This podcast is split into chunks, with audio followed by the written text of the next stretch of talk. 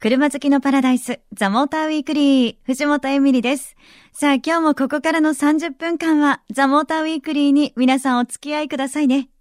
さて、先週12月6日、ツインリンクモテギで行われました、ザ・モーターウィークリー公開収録にお越しいただいた皆様、本当にありがとうございました。え今日の放送は、その公開収録の模様をお送りしたいと思います。えこの日は年に一度の感謝祭、ホンダレーシングサンクスデーが開催されました。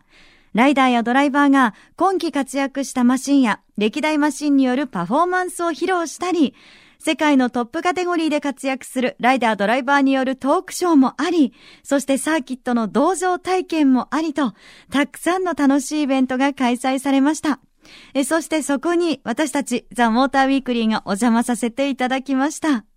え、ホンダの稲葉関さんを迎えてお送りした公開収録の模様、この後たっぷりとお届けします。どうぞお楽しみに。藤本エミリがお送りしているザ・モーターウィークリー。さて、ここからは12月6日、ツインリンクモテギで行われたザ・モーターウィークリー公開収録の模様をお届けします。F1 や GT500 など様々なお話をホンダの稲葉関さんに伺ってきました。まずはですね、稲葉さん、じゃあどんな方なのかというのをご紹介させていただきたいなと。はい、えー、稲葉さんがここにですね、作っていただいた、自ら作っていただいたというプロフィールがございます。はい、稲葉さん、素晴らしい。なんかこれによりますと、あのー、かなりあちこち稲葉さんは、あの海外を転々とされてね、いらっしゃいますね。あの第3期が始まる1900第3期の F1 が始まる99年にあのイギリスに駐在をしまして、うん、で F1 の候補の仕事をずっとやってました、で3年ぐらいやった後今度海外営業に移りまして新天国ばっかりやってたんですけど中近東とかアフリカ、えー、それからロシアとかインドとか中国とかいろんな国をやってたんですけど、えー、住んだ国でいうとイギリスと、えー、南アフリカとインドに住んでましたどうですか？いろんな国をそういうふうにこうねあの転々とされていてお仕事でもちろん住まれていてこの日本の皆さんのそのレースファンの皆さんっていうのはどうですか？他のいや他の国に比べるとまだまだ熱がまだまだ上がり足りてないって感じがしますね。そう、まだまだですって言われ、はい、皆さん結構だってファンの方熱い思いを持ってますよ。そうですね。でもね、イタリアとか、うん、えー、フランスとかスペインとか行かれると、もう街中が大騒ぎなので、うん、サーキットの外も中も皆さんも本当に熱狂的なファンの方が多いんで、はい、まあ一つの理由は日本人ドライバーがいないことかもしれないんですけども。皆さん大きくうなずいております、そこは、はい、ねまあ、ということで稲葉さん、本当にあのホンダの第3期 F1 グランプリというふうに言っていいのかな、はい、挑戦をね、支えてきた人物でもありますけれども、やはりですね、まずレースの話で皆さんが気になっているのが F1 じゃないかなと思うんです。あ、聞かないで。耳をちゃんと聞いてください。はい、やっぱ F1 の話からね、伺っていきたいんですけど、今年、やっぱり稲葉さん振り返ってみてどどうでしたかね？そうですね、うん、あのマクラーレンというチームと組んで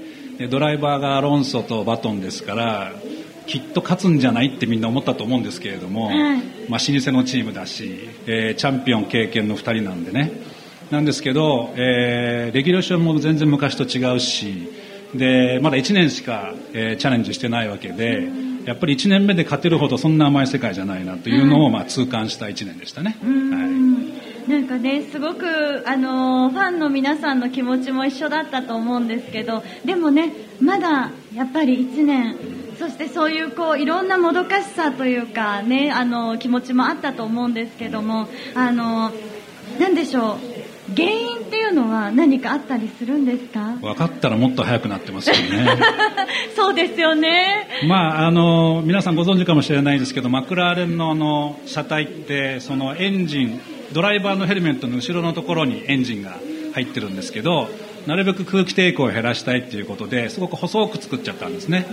で細く作るためにはエンジンをちっちゃくしなきゃいけないっていうことでかなりこう無理くりちっちゃいエンジンを行って行こうって約束しちゃったんですね。で約束しちゃうとそういうもうボディがそういう形状になっちゃうので、はい。まあ、そこに収めるエンジンを無理くり作ったらばちょっと熱がこもりすぎちゃって、なかなかあの乾燥すらできないっていう日々が続いたのが、まあ、今年の前半でしたね。はい本当にやってみないと、なんかすごく難しいな、なんと。そうですね、今あの今年でいうとチャンピオン取ったメルセデスのチームも参戦初年度はなかなか早くならなかったしやっぱりこうやっていくうちで、えーいろいろ経験をして研究所の中でもいろいろベンチテストとかいろいろやってるんですけれどもやっぱり実際あのサーキットに持ち込んで走ってみるといろんな違うことが問題が起きて、えーそれを一つ一つ片付けていかなきゃいけないっていうのが、まあ、大変なところですね。うーんはい。でもその悪いことばっかりじゃなくて、中にはその良かったっていうこともあったりするんですよね。稲葉さん的に今年振り返ってみて、ここは良かったんじゃないっていうのは、F1 の話ですから F1 の話ですかって自ら聞かれちゃいましたけど。まああの冬のテストは、はい。エンジンがなかなかこうパワーユニットっていうんですけど、えー、といろいろトラブルを抱えていて、えーまともに走れなかったんですけれども、まあ、あの2台揃ってポイントを取ったり、まあ、コースによって得意不得意があるんで、えー今年でいうとハンガリー。ああいうコースは結構ホンダの、えーパワーユニットそれからマクラーレンの車体にとっても、えー得意なところだったので、えーそこでは2台とも入賞することができたんでそういうところではまあちょっとはキラリと惹かれたのかなって感じはしますよね。はい。あのーホンダは挑戦を続けるメーカーだというふうに私いろんな方からその言葉を聞いてるんですけど、やっぱりね、あのー来年2年目になりますけれども、変わらない気持ちで頑張ってっていうね、ね思いで、あの、みんなで応援していきたいなっていうふうに思いますよね。はいはい。せっかく稲葉さん来てくださってるので、国内のスーパー GT のお話も伺えればなと。スーパー GT はいかがでしたか、稲葉さん、ス今年？ーパー GT はですね、一勝しかしてないんですよね。えーチーム国光が、えー、スゴーで、えー優勝したのが1回ぽっきりで、えーレクサスと日産とホンダで GT500 っていうカテゴリーでやってるんですけれども、え1回しか勝てなかったということで、えー皆さん実はお気づきかと思いますけど、えー2リッターの、えー直4のエンジンで、えー実は大体エンジンの構成って一緒なんですよね。排気量は違いますけどね。だから WTCC もチャンピオン取れなかったし GT もあんまり勝てなかったしなかなか今年は残念なシーズンでしたよね。皆さんご存知の通り。で早くなると1回でも勝ったりポイントを取ったりするとウェイトハンデっていうのを積んでいくんですよね、はい。でどんどん重くなって、重くなると当然速くもならないんだけども、えーブレーキだとかサスペンションだとかいろんなところに負荷がかかるんですねでそういった意味でも、えー速く走ればまたそうやってこうウェイト背負って、えー速くならないようにもっとあのレースが楽しくなるようにするもんだから、見てるお客さんは楽しいかもしれないんですけどやってる方はたまったもんじゃなくて 正直な大感想で変ですすよね。よね。はいそうやって考えてみると、まあ今日はね、あの、マルケス選手なんかも来てらっしゃいますけど、あの、元 GP もは、やっぱ残念だったなっていう思いがね、ね。あの、あるんですけど、あの MotoGP ってチャンピオンシップが3つあってライダーとコンストラクターメーカーですよね。それとチームって3つあるんですけど全部取れなかったんですね今年ねあこんな悔しい年はないですよね。そうはいですよね。今年はいろいろ不幸なことがあって、えー、とペドロサ選手があの右の肩の手術をしたんですね。で1戦目はなんとか出たんだけれども2戦目、3戦目、4戦目とお休みしちゃってでその後もこけちゃったりしたりして、えー前半戦は特に、えーマルケス選手も結構転んだりして、えー難しいシーズンでしたよね。で後半は、えー持ち直して結構勝ったりもしてるんですけどこう前半戦のこう借金がそのままえーシーズン終わりまで響いちゃったっていうのが今年のシーズン。ただ、まあ、あのご存知の方いるかもしれないですけど、えー世界選手権の二輪レースで、えー二輪のロードレースで700勝っていうのを今年できたんですね。そういった節目としてはすごくいい年だったとは思います、はい、はい。藤本エミリがお送りしているザ・モーターウィークリー。引き続き12月6日ツインリンクモテギで行われたザ・モーターウィークリー公開収録の模様をお楽しみください。やっぱ何と言ってもその、ね、えー、市販車もホンダといえば元気ですよね。そうですね。今年は、はい、まあいろんな理由はあったものの、すごいたくさんの新車、新しいバイク、新しい車が続々とこう世の中に送り出された年になりましたね。はい。あの今日あの社長の8号も今来てまして、えー、オープニングのところで8号がですねあの白い NSX に乗ってドーンとやってきてで、まあ、車から降りて皆さんにご挨拶させてもらうんですけど、動いてる NSX を皆さんの前でお披露目できるのは多分今日が初めてじゃないかなというふうに思います。どんな音なんだろうとか、さっきね、伺ったんですよね、稲葉さんに。そうですね。あの、レーシングカーがたくさん走ってるんで、あの音はしないですからね。あの、ハイブリッドカーなんで、えー、皆さんが座ってるところから聞こえるかどうかもわからないぐらい、あの、静かっちゃ静かなんですけど、でも乗って走れば、かなり、あの、音もいい音してます。あ、乗って走ると音すごくいい感じで。はい。で実際その NSX って乗ってみたらどうなどんな感じなんですか？それはね8号に聞いてもらわないと僕乗ったことないんで。そうなんですか？乗ってる人を送り出したことは何回もあるんですけど、え切ない切ないですね。目の前に乗れる車はあるんですけど乗らせてもらえないという、乗らせてもらえないというか、あの僕広報なんでジャーナリストの方たちと一緒にお仕事するんですよね。なので乗れる機会があったらそれはもうジャーナリストの方どうぞお先にって言ってるうちに自分の順番は来ないという。優しいですね、稲葉さん。それが仕事です、ね、いやいや、稲葉さんまだ乗られてないっていうことなので、はい、何をどんな風にお伺いしようかなと思ってるんですけど、お値段とかお値段はですね、えっと、まだ言えないんですけれど、はい、えー、アメリカで一番最初に出すんですね。えー、15万ドル以上っていう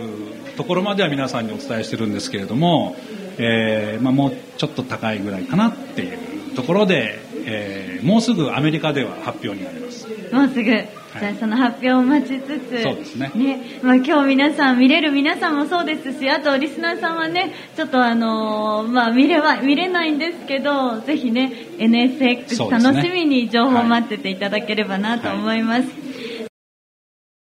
そして、やっぱりですね、あのー、私個人的にもすごい気になっているのが、あちらの車も、はい、ぜひ教えていただきたい。シビックタイプ R、はい、もう何なんですかねあのオーラ。そうですね。まああのこれ電波に乗っちゃうからあんまり言っちゃいけないんでしょうけど言ってください。個人的にはデザインがちょっとえげつないなと思うんですけどね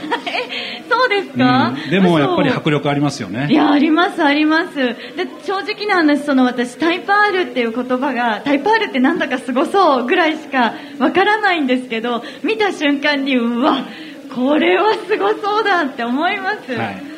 これはあの、えー、ヨーロッパのイギリスのスウィンドンという工場から送られてきてるんですけれども、うん、えー、この前のシビックタイプ R っていうのもスウィンドン工場から送られてきていてでそれが発売販売終了になってからタイプ R が売ってない時期っていうのは結構あったんですね、でもう一度ちゃんとやろうよということで、えー、タイプ R が復活をしてこれから続けていこうというふうに思ってるその第1弾の車ですから、まあ、750台限定ということで、まあ、ちょっと皆さんには迷惑かけてるんですけどつい先日あの抽選の発表がございまして、750台の限定に対して1万人以上の方にご応募いただいて、まあ、あの街で見ることもめったにないと思うのであのぜひここであの触っていただいてちょっとエンジンかけることできないですけど、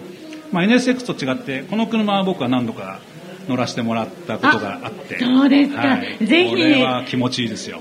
気持ちいい。気持ちいいですね、えー、はい、具体的にこうどんなかどんな気持ちよさなんですか、うん、僕も昔あのレースをやっていたもんで、はい、やっぱりこういう車に乗るとまずシートに座ってエンジンかけるともう早く走ってねってこう言ってくれてるようなこうコックピットで、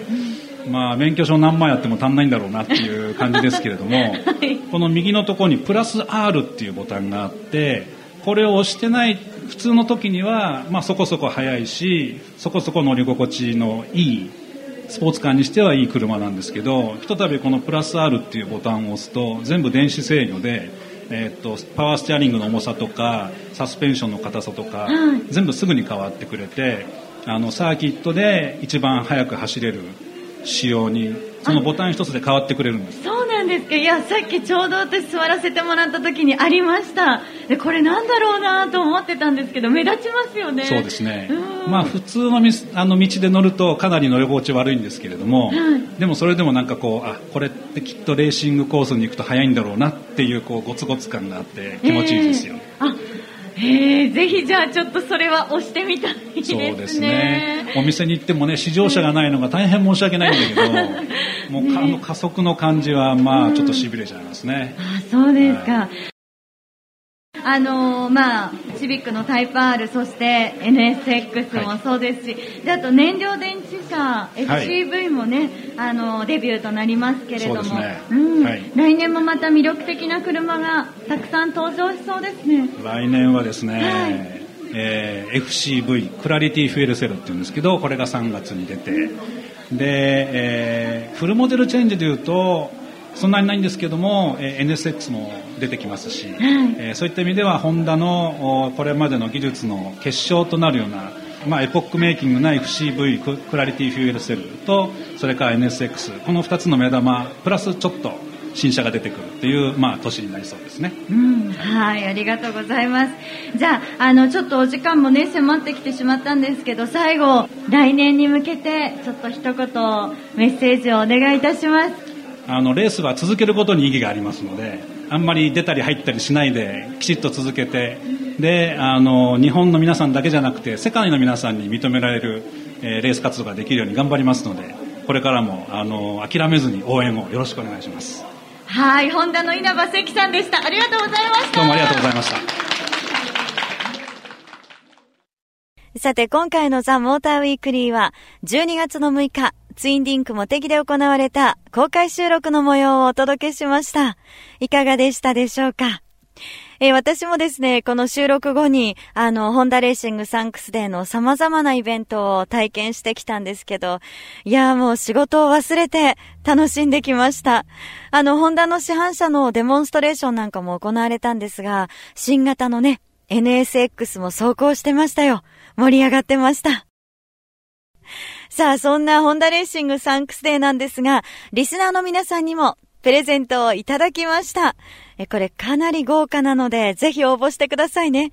え、ご紹介します。まずは、マクラーレンホンダアロンソサイン入りキャップを2名様。え、そして、バトンサイン入りキャップを2名様です。え、まだあります。アロンソとバトン2人のサイン入りパスケース。こちらを2名様。え、そして S660 43分の1ミニチュアモデル、えこちらを4名様にプレゼントです。どのプレゼントがいいか希望を書いて送ってくださいね。そして住所、氏名、電話番号も忘れずに書いてメールでお願いします。メールは tm.fmyokohama.co.jp ザモーターの頭文字 tm.fmyokohama.co.jp です。えそしてぜひあなたからの本題の一言をメッセージ書いて送ってくださいね。例えば、ホンダのこの車が好き。また来年の F1 楽しみにしています。などなど、えぜひ本題の一言もメッセージとして添えて送ってください。お待ちしています。それでは、皆さん良い休日ドライブを。